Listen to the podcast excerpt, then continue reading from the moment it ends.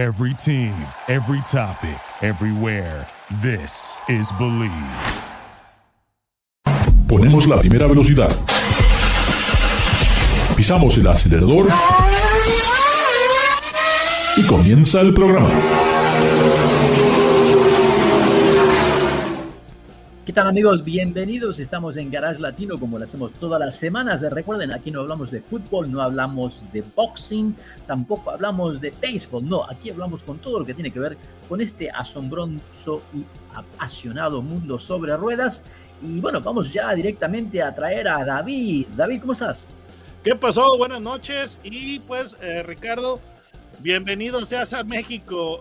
Hoy es un Sí. programa muy especial porque tanto el host, que es Ricardo, como el coanfitrión, que soy yo, estamos en México. Normalmente, Sí, Garage sí. Latino se origina en Los Ángeles, donde Ricardo, donde Ricardo tiene su base de operaciones, pero Ricardo ahora está con nosotros en México. Entonces, esto es Garage Latino Times 2. Sí, y disfrutando de la camaradería mexicana. Y a propósito, bueno, antes de comenzar el show ya estábamos hablando de los autos que hay aquí, que hay unos autos excelentes que ojalá los tuviéramos en Estados Unidos. Pero bueno, eh, es así. Recuerden, Garage Latino se transmite a través del Believe Network en Estados Unidos y díganle a sus amigos que pueden bajar los podcasts de Garage Latino a través de Amazon Music y Spotify.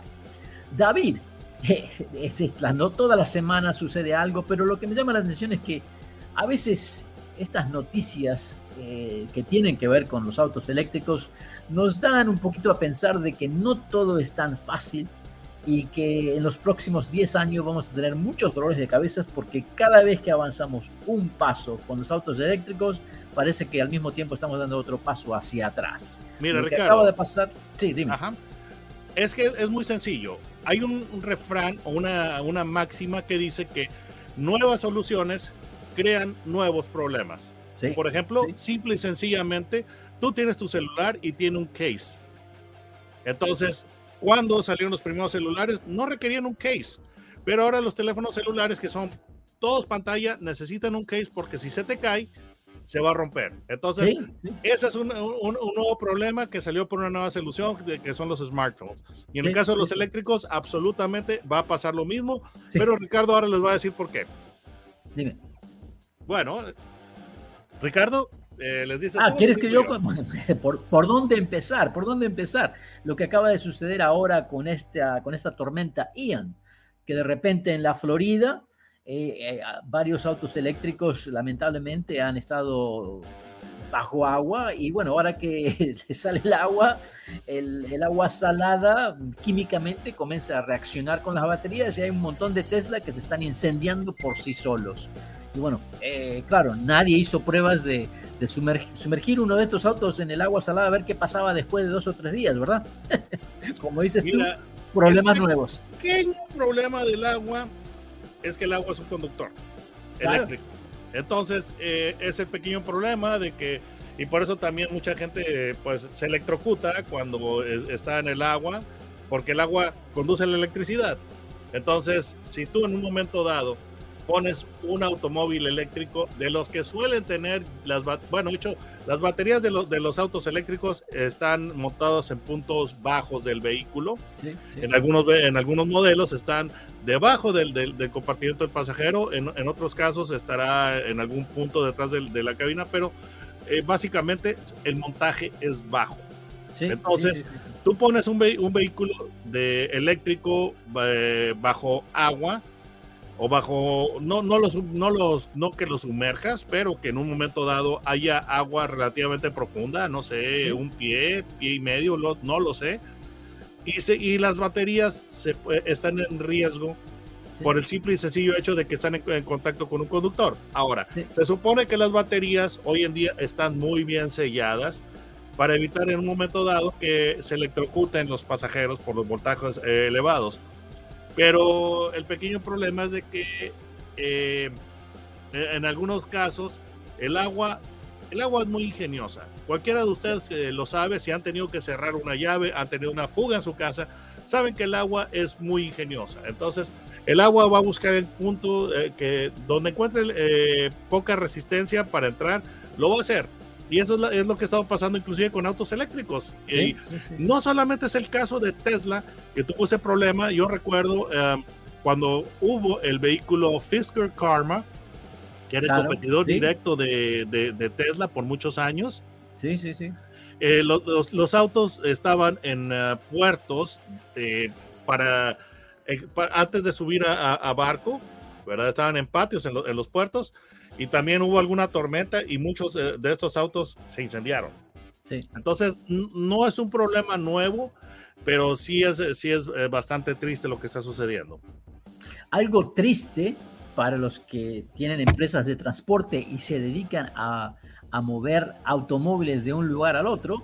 Otra, más, otra cosita más de los autos eléctricos es que estos pesan mucho, mucho más que un auto convencional. Entonces ahora tenemos el problema de que el transportista, debido al peso total, no puede llevar tantos autos como llevaba antes. O sea, que si un camión podía tra- trasladar siete autos eh, eh, en, una, en una carga, ahora creo que solamente va a poder hacer cuatro. O sea que está perdiendo un 25-30% de su ganancia por el peso de los autos. Ah, Porque está regulado, el es- peso de los camiones está eh, en las carreteras está regulado. Creo que Ya.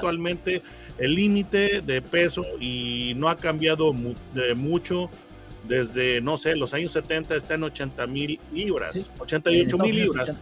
Pero ese peso límite incluye lo que es el, eh, lo que es el camión, el lo camión que es el trailer. remolque, lo que es Claro. el conductor, lo que es los fluidos y obviamente la carga. Claro.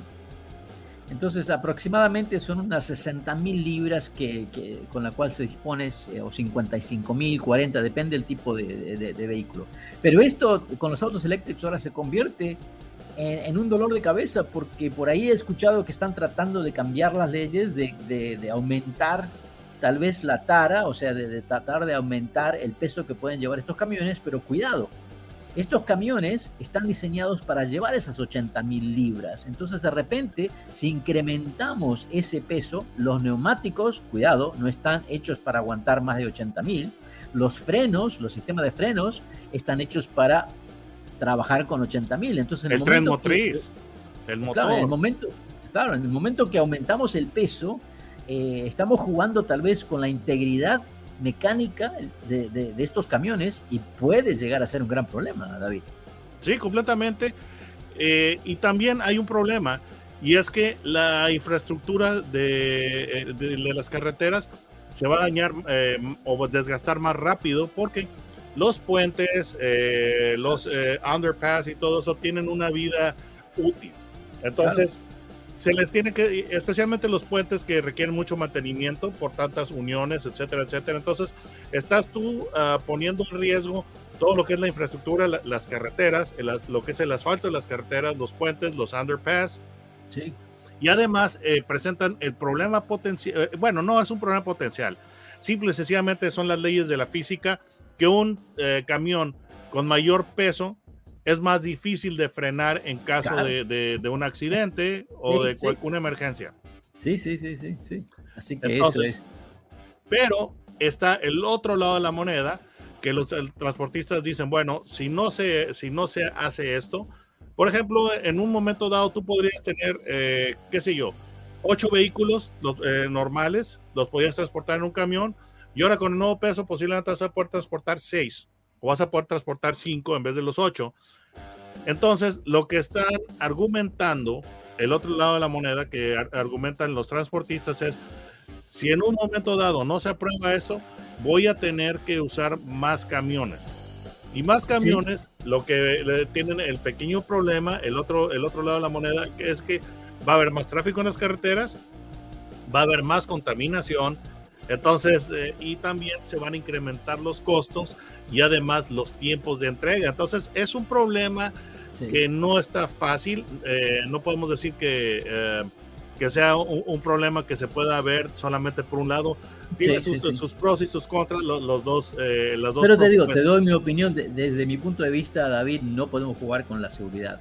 Eso creo que es, la- es algo primordial que tenemos que mantener. Pero hablemos algo que es más actual, es algo que necesitan las familias, algo Ah, que y vamos a podemos... hablar de ya transporte, pero de, de transportación, pero no de carga, sino de personas. Exacto. Hablemos, hablemos de transporte de niños, hablemos del transporte de familias, porque realmente en este momento creo que nunca en la historia hemos tenido las opciones que tenemos hoy en un mercado que todo el mundo dice desapareció. No, el mercado todavía es muy activo y nos referimos a las famosas minivans que, que, que, que Chrysler creó este segmento en el año 1984 eh, y bueno, que se ha convertido realmente para las familias en un vehículo utilitario de alta capacidad y al mismo tiempo un poquito controversial porque hay muchos hombres que no quieren verse dentro de ese vehículo, no entiendo por qué, pero realmente es algo que pasa, David.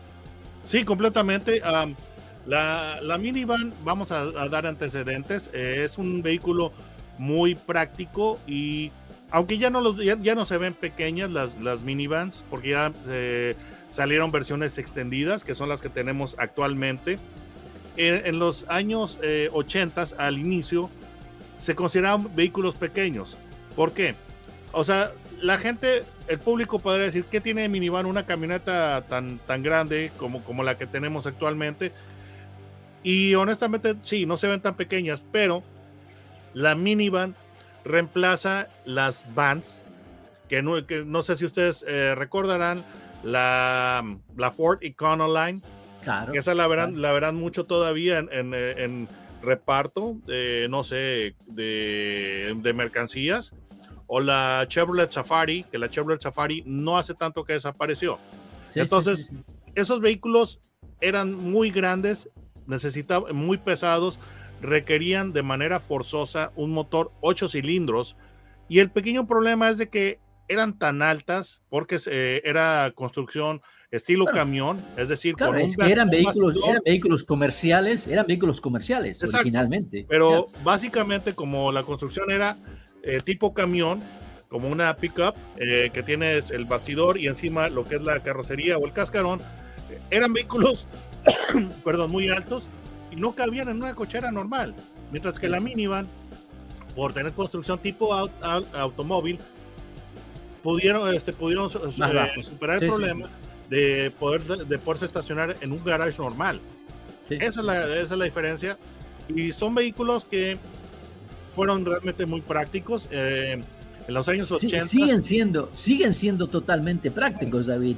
Y hoy siguen siendo, que, eh, sí, muy, muy bien dicho. Sí, pero... Y hoy creo que tenemos cuatro opciones que las cuatro opciones tienen mucho mérito y algo que se hace hasta un poco difícil decir cuál es mejor que la otra porque lo que sí he notado es la gran diferencia entre ellas mismas. Y me refiero Kia tiene la Kia Carnival Toyota ofrece la Siena Honda la famosa Odyssey y Chrysler la originaria de este mercado la hoy líder. tiene una plug-in hybrid que es la Pacífica que me parece es eh, desde el punto de vista tecnológico tal vez lo más avanzado del mercado en este momento. Sí, sí, sí, y además de la, de la Pacífica y eh, plug-in hybrid, está la Pacífica con motorización a gasolina.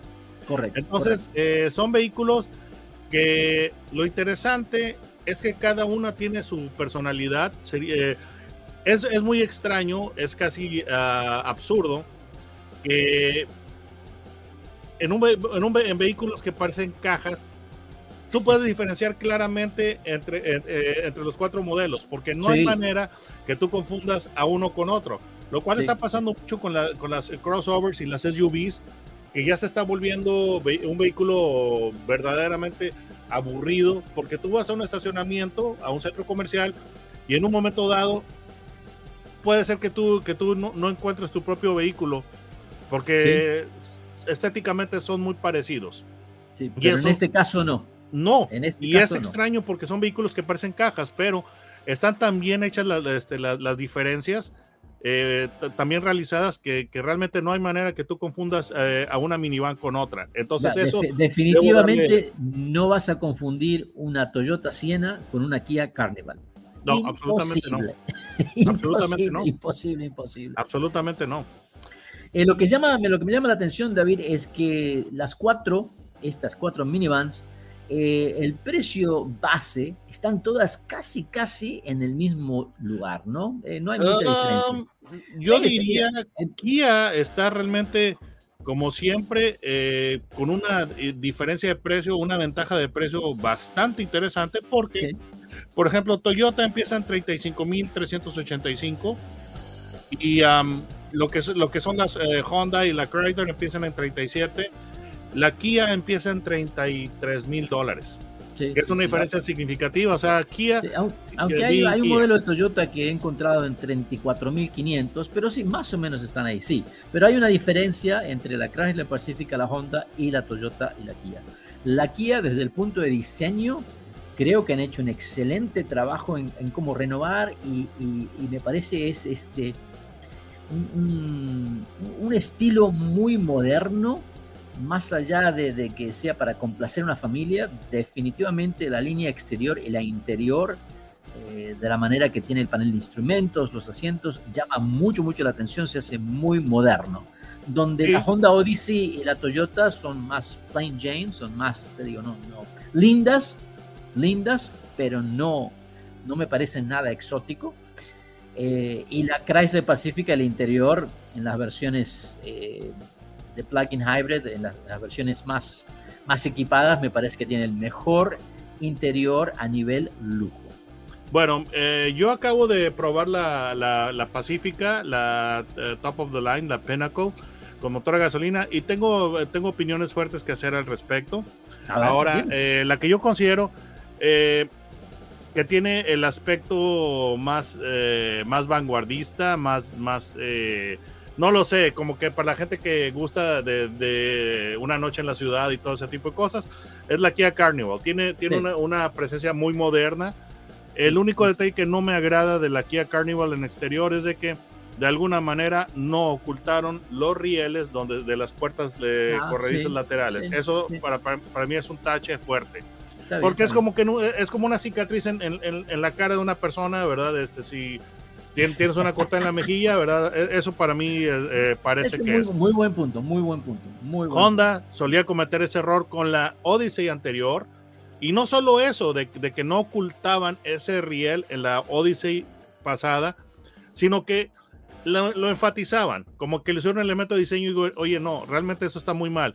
Esa situación ya se corrigió con el nuevo modelo y ya finalmente las otras, las, otras minivans tienen los rieles eh, ocultos, pero un detalle que me agrada de la, de la Odyssey es que tiene eh, este diseño de techo estilo flotante, en el cual eh, pues el, tercer poste lo, lo ocultan con elementos negros y elementos de vidrio para que parezca que el, techo no está pegado por completo a la carrocería.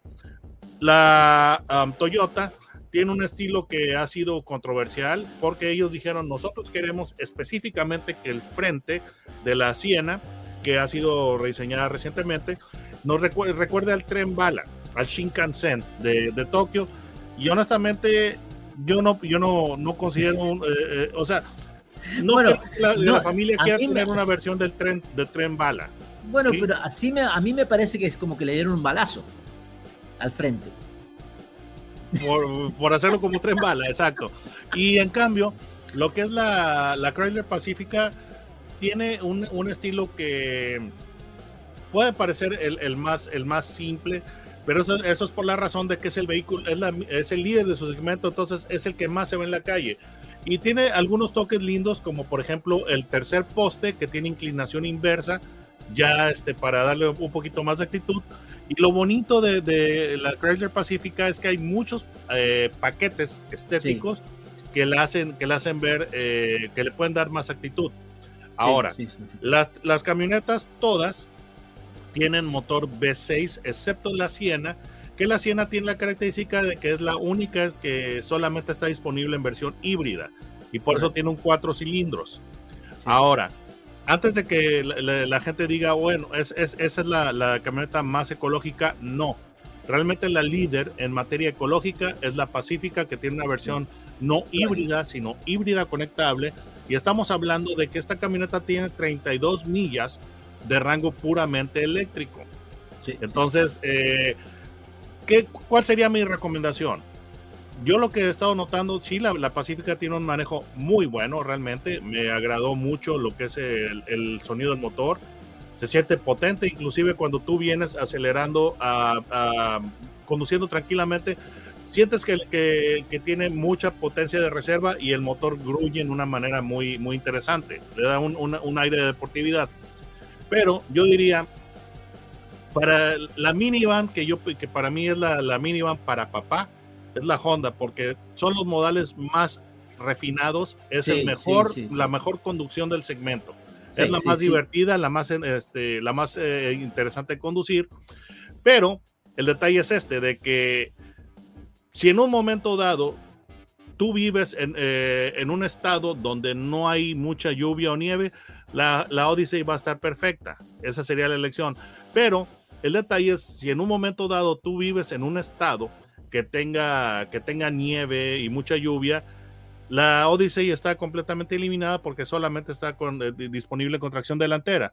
Entonces sí, tendrías sí, sí. que irte posiblemente una, a una Siena o tendrás que irte a una Pacífica. Sí, sí, sí. Y ahora... Y es algo que te digo que me extraña, David, sabes que me extraña que Kia no tiene una versión all-wheel drive. Eso sí me extraña. A lo mejor está en camino. Sí, posiblemente. Pero yo, yo tuve eh, la versión más equipada que se llama Pinnacle de la Pacífica. Y esa, esa camioneta, la Pinnacle, lo que tiene es, son mejores acabados. Tiene piel sí. muy linda en los asientos. Es piel napa, que es piel fina, es muy suave. Aparte, no, aparte el diseño, el, el, el, diseño, estás ¿Diseño? en un auto de lujo, sin sí, sí, dudas. Pero el pequeño problema para mí es eh, Avoid ¿Por qué razón?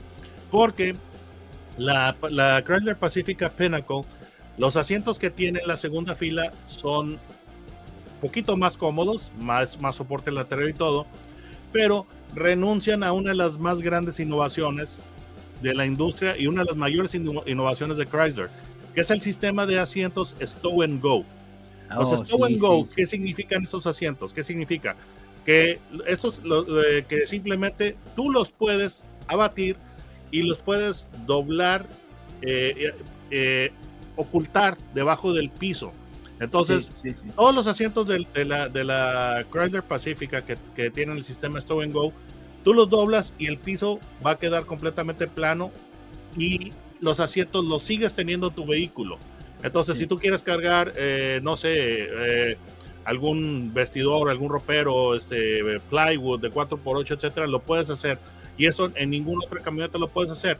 Y el problema es de que cuando tú te vas por la versión más equipada, esos asientos de la segunda fila que los puedes eh, ocultar debajo del piso, los, eh, los, quit los, quitan y les ponen unos asientos que son más cómodos, pero el problema es de que no son, eh, no, no, son sí, sí. abatibles de esa manera. Entonces, el problema es este, de que estos, estos asientos, que yo digo que son simplemente maravillosos, no están disponibles en la versión híbrida ni en la Pinnacle. Entonces, para mí, eh, la, la, versión Pinnacle está muy bien, sí, está muy linda. Y otro detalle que a mí no me agradó de la minivan Chrysler es que eh, venía con la, con la aspiradora. Se llama Stow and Back. Entonces está, está muy bien, esta también la tiene Honda. Pero el problema de la, de la, de la aspiradora, de la Stow and Back, es que, que te, te quita el, lugar. El, el, espacio de la llanta de refacción. Sí, sí, sí. Entonces, sí, sí. o tú tienes una llanta de refacción o tienes el neumático de repuesto, quiero decir, o tienes la aspiradora. Sí, y sí, honestamente, sí. yo. A mí Ahí no, no hay que pensarlo, la aspiradora no la necesitas. Ya, ya. No hace precio. Para mí se me hace no, un precio muy alto y yo no estaría dispuesto a pagarlo, o sea, quedarme sin, sin, neumático de repuesto, porque si en un momento dado eh, tú dañas un neumático, caes en, un, caes en un bache, en un pozo o algo y lo rompes, ya. Game over, ahí te quedaste.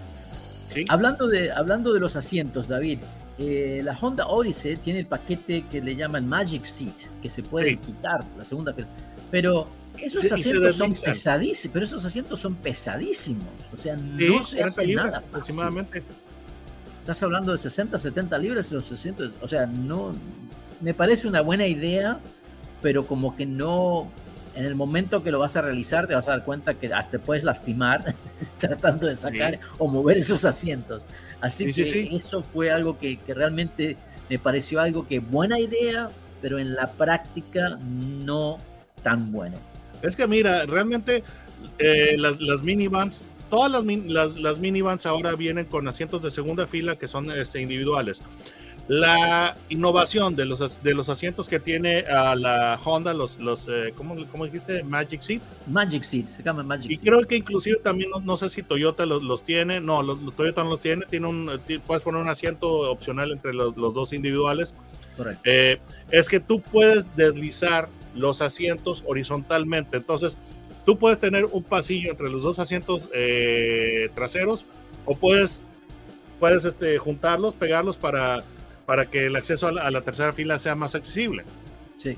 Pero el problema es este, de que en la, en la Siena los asientos de la segunda fila no son removibles, los asientos de la Chrysler Pinnacle sí son removibles, pero son pesados y ya no, y, y que yo recuerde, no tienen ruedas, porque no. cuando salió la segunda eh, versión del, de, o generación de la minivan de Chrysler, antes del Stop and Go, tú quitas los asientos y salía un par de, de, ruedas para que tú los asientos los, los, los levantaras y después te los llevas este, rodando a, a, al lugar donde los vas a dejar. Y eso fue una muy buena idea, ¿eh? porque muy práctico, porque una vez que sacaste ese asiento, ahora qué vas a hacer, lo vas a tener que arrastrar en el piso.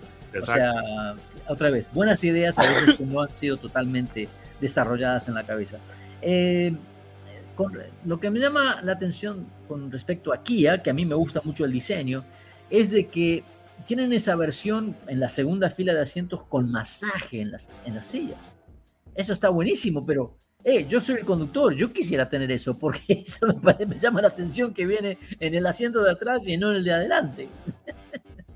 Sí, ahí, ahí, es, ahí es como que no lo pensaron bien, deben, deben, deben incorporarlo a, a, la, a, la, a, la, primera fila de asientos, especialmente para el conductor, porque una minivan está diseñada, o, o la razón de ser es hacer eh, recorridos o viajes largos.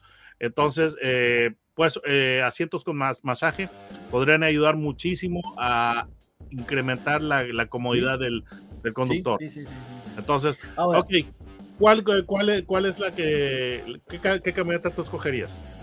Mira, es, es difícil, te digo que es difícil. Hay, hay, un montón de cosas de la Kia que me gustan, la Toyota, la Toyota Siena, creo porque, porque es híbrida, me llama mucho la atención. El diseño exterior, como te digo, yo no veo dónde está ese tren bala. No sé si me gusta el frente. La Honda con esto de los. ¿Perdón? Está en el frente, justamente. sí, sí, sí, sí.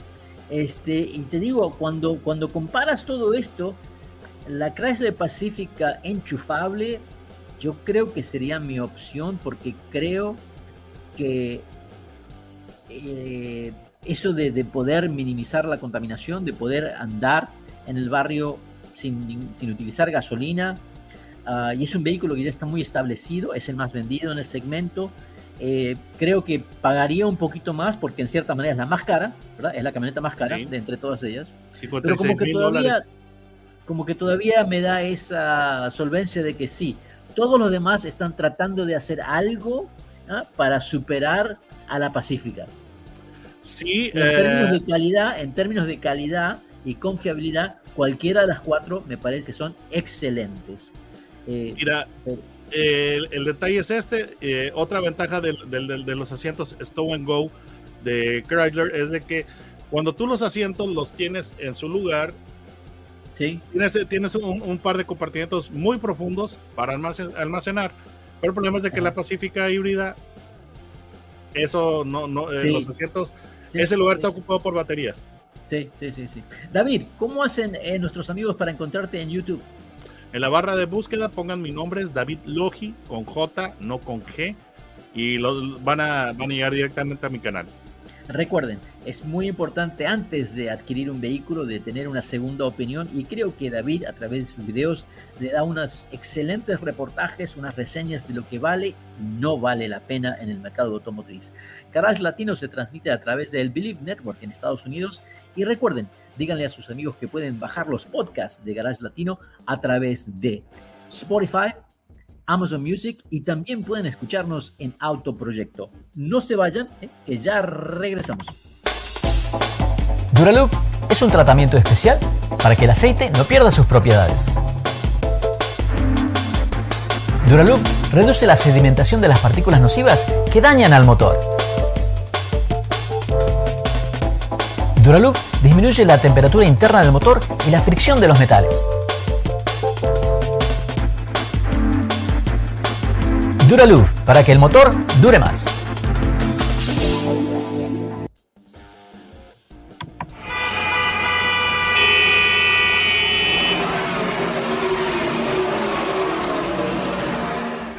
This is Garage LA, Garage Latino with Thank you for listening to Believe. You can show support to your host by subscribing to the show and giving us a five star rating on your preferred platform.